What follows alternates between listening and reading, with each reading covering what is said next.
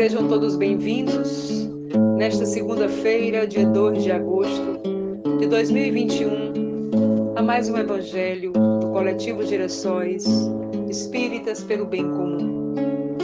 Hoje, as vibrações são pelos irmãos que sofreram mortes violentas, suicídios, abortos, assassinatos e acidentes. Vamos dar continuidade a mais um estudo do nosso Evangelho segundo o Espiritismo, capítulo 18. Muitos os chamados e poucos os escolhidos. Item 2. Vem, meu amigo, vem, meu irmão, és um porto seguro para o meu coração estrela me guia, luz que ilumina. É tão belo, amigo, quando encontro você. Oh, companheiro, bênção de Deus, guarda meu coração junto ao teu coração.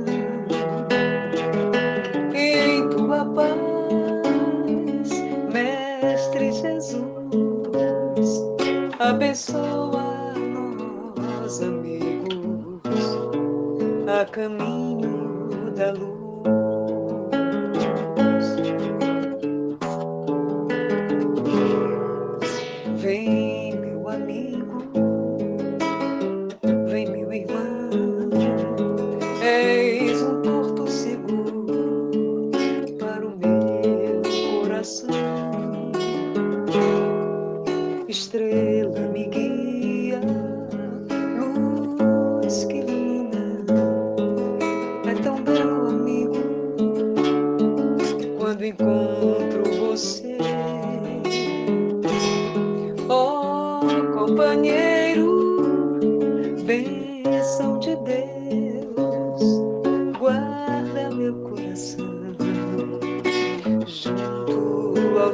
coração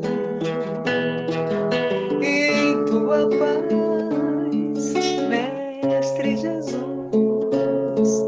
abençoa.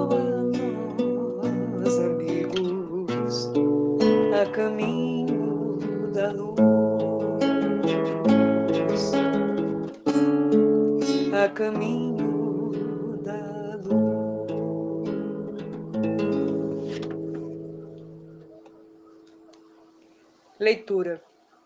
Capítulo 18. Muitos os chamados e poucos os escolhidos. Item 2. O incrédulo sorri a esta parábola, que lhe parece de pueril ingenuidade, por não compreender que se possa opor tanta dificuldade para assistir um festim e ainda menos que convidados levem a resistência a ponto de massacrarem os enviados do dono da casa. As parábolas, diz ele, o incrédulo, são, sem dúvida, imagens, mas ainda assim, mister, mister se torna que não ultrapassem os limites do verossímil. Outro tanto pode ser dito de todas as alegorias, das mais engenhosas fábulas se não lhes forem tirados os respectivos envoltórios, para ser achado o sentido oculto. Jesus compunha as suas com os hábitos mais vulgares da vida e as adaptava aos costumes e ao caráter do povo a quem falava. A maioria delas tinha por objeto fazer penetrar nas massas populares a ideia da vida espiritual, parecendo muitas e ininteligíveis quanto ao sentido. Apenas por não se colocarem neste ponto de vista os que as interpretam. Na, na que tratamos, Jesus compara o reino dos céus, onde tudo é alegria e ventura, a um festim, falando dos primeiros convidados, alude aos hebreus, que foram os primeiros chamados por Deus ao conhecimento da sua lei. Os enviados do rei são os profetas que os vinham exortar a seguir a trilha da verdadeira felicidade.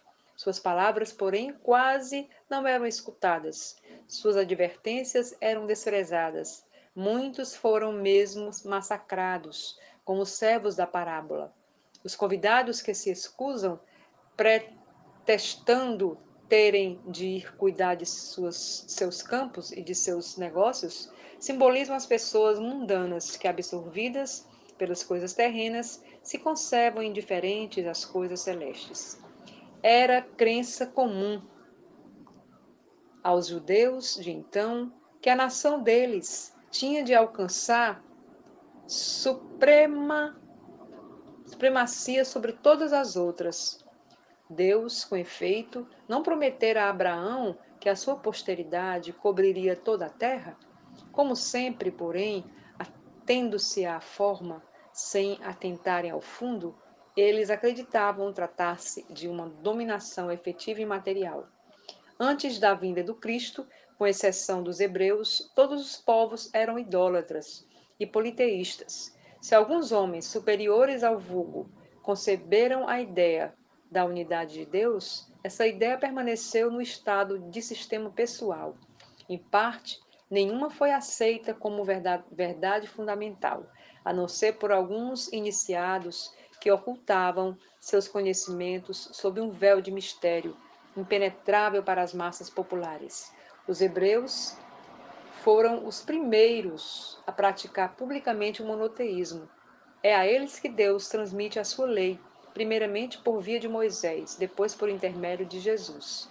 Foi daquele pequenino foco que partiu a luz destinada a espargir-se pelo mundo inteiro, a triunfar do paganismo e a dar a Abraão uma posteridade espiritual, tão numerosa quanto as estrelas do firmamento.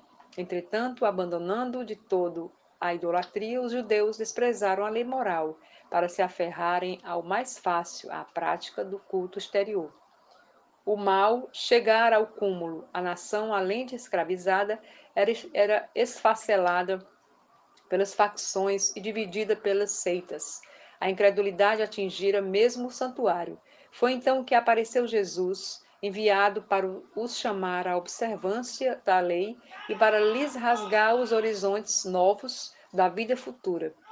Dos primeiros a ser convidados para o grande banquete da fé universal eles repeliram a palavra do Messias celeste e o imolaram. Perderam assim o fruto que teriam colhido da iniciativa que lhes coubera. Fora, contudo, injusto acusar-se o povo inteiro de tal estado de coisas.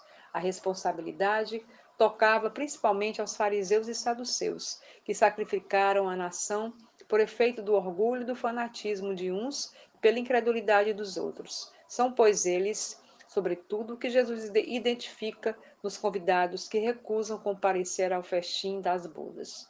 Depois acrescenta: Vendo isto, o Senhor mandou convidar a todos os que fossem encontrados nas encruzilhadas, bons e maus. Queria dizer, desse modo, que as palavras que a palavra ia ser pregada a todos os outros povos, pagãos e idólatras, e estes, acolhendo-a, seriam admitidos ao festim em lugar dos primeiros convidados. No entanto, não basta a ninguém ser convidado, não basta dizer-se cristão, nem sentar-se à mesa para tomar parte no banquete celestial. É preciso, antes de tudo, e sob condição expressa, estar, estar revestido da túnica nupcial, isto é, ter puro o coração e cumprir a lei segundo o Espírito. Ora, a lei toda se contém nestas palavras. Fora da caridade não há salvação. Entre todos, porém, que ouvem a palavra divina, quão poucos são os que, os que aguardam e a aplicam proveitosamente. Quão poucos se tornam dignos de entrar no reino dos céus. Eis porque, disse Jesus, chamados haverá muitos, poucos, no entanto, serão os escolhidos. Vamos refletir agora um pouco é, do nosso tema. Durante as nossas existências, Deus está sempre nos chamando e convocando para sermos cidadãos do seu reino, batendo a nossa porta, porquanto o reino de Deus ainda não é deste mundo, mas a nossa cegueira e a surdez seletiva, aliadas ao orgulho, ao egoísmo e às escolhas infelizes decorrentes do nosso livre-arbítrio, funcionam como uma barreira para as coisas de Deus. O Mestre Jesus ensina que dia virá em que o reino de Deus será deste mundo. Isso se dará quando os homens forem regenerados pela verdade na estrada do progresso e da fé, com a reforma íntima, a renovação, o despertar, a libertação e a salvação do espírito. Jesus representa a verdade que a humanidade tem condição de assimilar, implantando o reino de Deus dentro de cada um, a fim de que, no futuro, possa transformar a Terra em um mundo melhor e regenerado.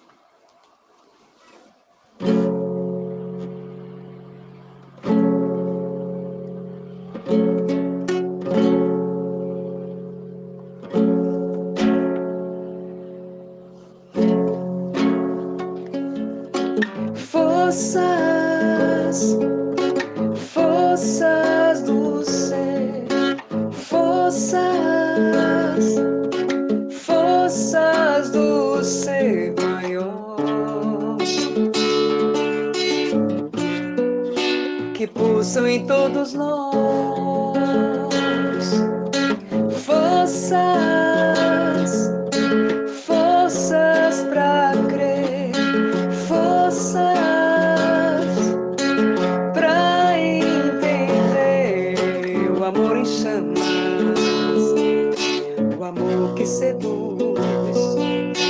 amor que ama, do amor que é luz, que você fará, do amor que Deus deu pra você.